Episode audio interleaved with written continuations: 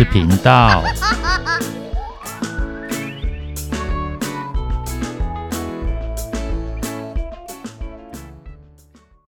欢迎收听《不想说故事》，鸡小妹与神秘海洋第二十五集。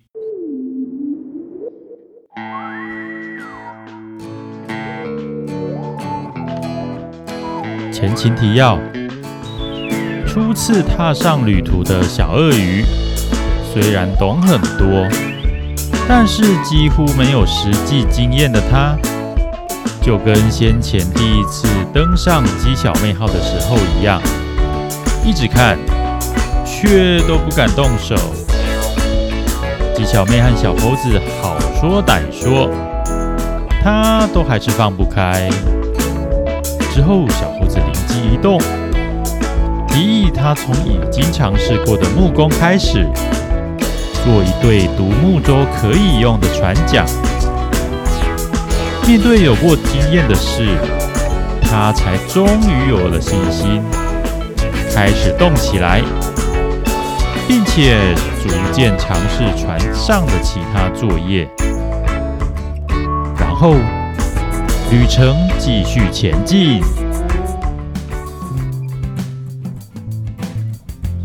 到了没？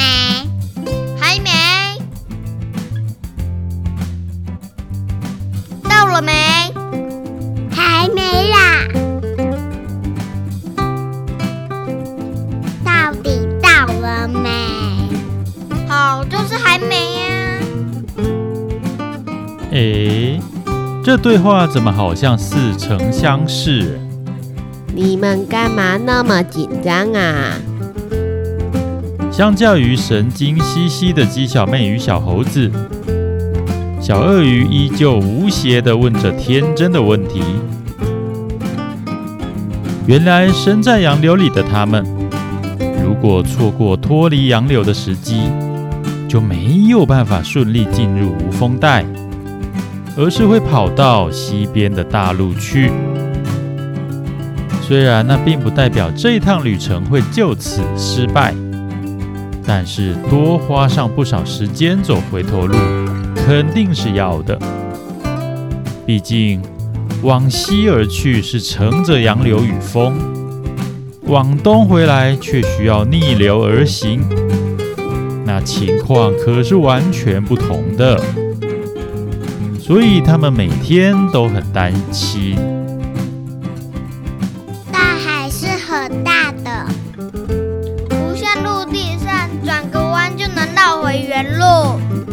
海上也可以拐个弯啊，而且还没有红绿灯。哦，海上可没有路标哦，也没有导航，转个弯可能就是几十公里、几百公里都有可能。会到几千公里吗？那还是不要出来好了。哈哈哈。说的是啊，几千公里是什么样的概念？那都能跨越一整个海洋，或一整个大洲了。刷刷刷刷刷刷刷刷！只见小鳄鱼突然拿出笔和笔记本，正笔疾书。你在做什么呀？做笔记呀。你果然是读书底的。这是一定要的啊，不然忘记了怎么办？有些事只要亲身经历过，你想忘记都很难。鸡小妹冷不防冒出一句富有哲理的话：“我相信这句话也记下来好了。”说是这么说，但小鳄鱼依旧刷刷刷的在做笔记。这个习惯也许是来自鳄鱼大王吧。看过那本《航海笔记》之后，他就更加勤奋的做着自己的笔记了。你该不会也是要依我做笔记吧？这时，鸡小妹突然好奇一问。不是哦。就好。我是用日文。你连日文都会？小猴子惊呼：“因为我很喜欢日本啊，所以小时候就自学学会了。”天啊！你不要太过分了，你这个学霸！小猴子突然开始考切起小鳄鱼。会从小到大都考第一名吧？也没有啦。那就好。偶尔还是会不小心掉到第二名的。哈？你？鸡小妹和小猴子瞬间无言。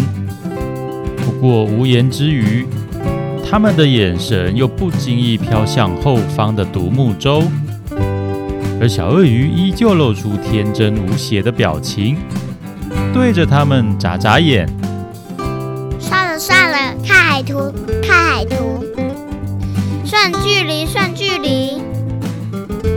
然后他们很有默契的转头又忙碌起来，留下一脸茫然的小鳄鱼在原地傻笑。而此时的三人都没料想到，自己在不久之后真的遇上了那个，那个到底是什么呢？让我们先来看看他们在遇到那个之前半小时的状况吧。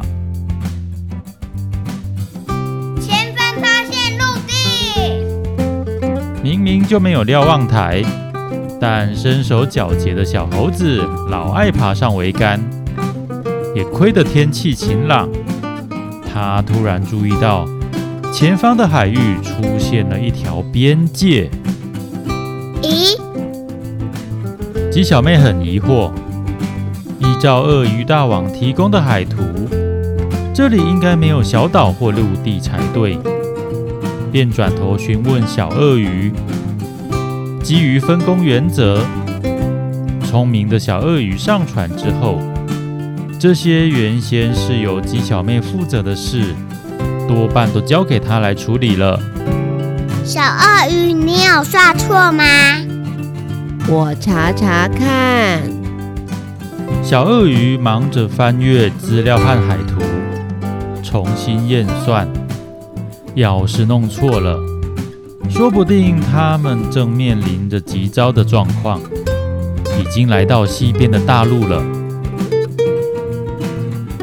一会儿功夫之后，他有些怀疑的说：“正确无误。”这没道理呀、啊！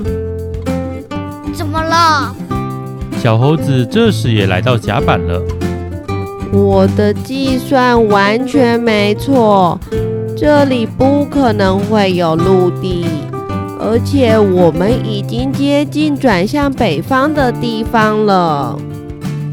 小鳄鱼这时展现出学霸的自信，眼神透出一股锐利的风采。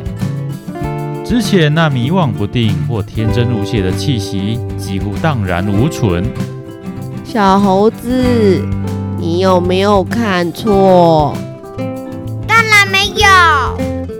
被质疑的小猴子有些不服气，而这时他们已经又往前推进了好一段距离。他指着正前方说。不然你们自己看另外两人定神往前一看，他们真的看见了那一条连绵不绝的边际线。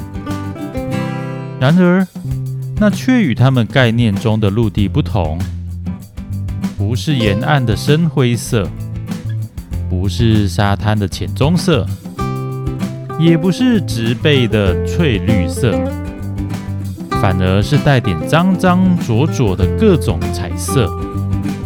而且比起正常的陆地，那很扁、很平，更像是一块世界大的板子被放在海上。那那到底是什么？鸡小妹喃喃自语。难道说……小猴子若有所思：“你知道那是什么吗？”“真的吗，小猴子？”“哦，不知道。”小猴子倒是老实的回应了。总要说点什么，免得别人以为我什么都不知道。结果还是不知道啊！而且这里都是自己人，你在装模作样什么啦？说着说着，鸡小妹和小鳄鱼的眼神都不经意地飘向后方的独木舟上。等一下，既然都是自己人有话好好说。小猴子突然紧张了起来。哈哈哈，我们没有要干嘛。我只是想确认一下，独木舟有没有被海浪抢走啦？被吐槽完的小猴子不好意思的抓抓头，嘿嘿笑。没错。今天又是个打打闹闹的愉快的一天。不过，那是在他们真正看清楚那个之前的事。所以讲了那么久，那个究竟是什么呢？是的，我们依旧不必等到下一集，谜底立刻揭晓。原来挡在他们面前的。竟然就是那一片超巨大的海洋垃圾带，随着洋流在海上迷航着。此时，他们已经非常靠近那个海洋垃圾带了，不停有漂浮物与鸡小妹号相撞，还好都是一些碎裂的垃圾，并不会造成太大的危害。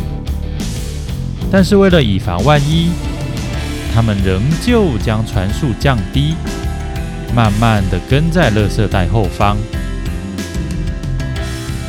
鸡小妹与小猴子想起当初听到小鼯鼠提起这个巨大海洋垃圾袋时，只是觉得很惊讶。现在亲眼看到，才知道那有多令人震撼。那就像是当初无人岛的垃圾海滩，放大了 n n n n n n n n n 倍的样子，各种漂浮垃圾简直一望无际。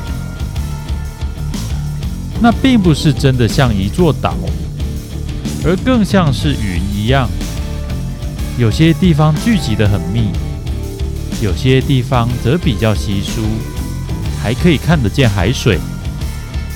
天怎么会这么严重？鸡小妹瞠目结舌。小鼯鼠说的都是真的。小猴子愤愤不平。你们说的小鼯鼠是那个伟大冒险号的船长吗？你认识小鼯鼠吗？我不认识，但他很有名哦。是个了不起的海洋斗士，鳄鱼大王见过他，也很支持他的行动。如果他看到这些，一定会吓一跳。是啊，伟大冒险号不管再几趟，都不可能清除的完。我们能做些什么吗？这。好像也不能做什么，也只能从自己做起，随时提醒自己别随意制造、丢弃垃圾了。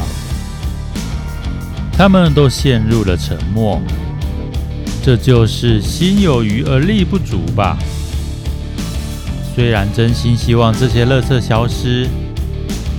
如果是在陆地上，还能够出一份心力，但还有行程在身的他们，此时真的无法把垃圾捞上船。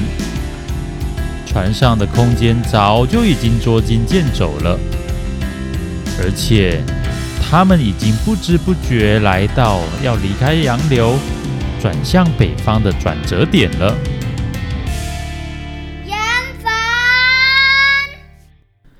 小猴子重新将船帆张开，前进的方向指向北方。这一次，他喊得相当沉重，不只是小猴子。船上所有人都带着难过、悔恨的心情，驶离那一片垃圾袋。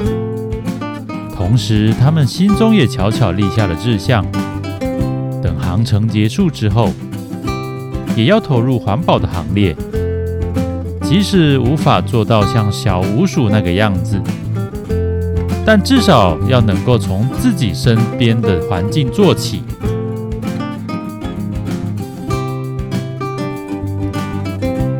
今天的故事就说到这边，接下来鸡小妹号就要进入无风带了，那里会是怎么样的场景呢？敬请期待哟！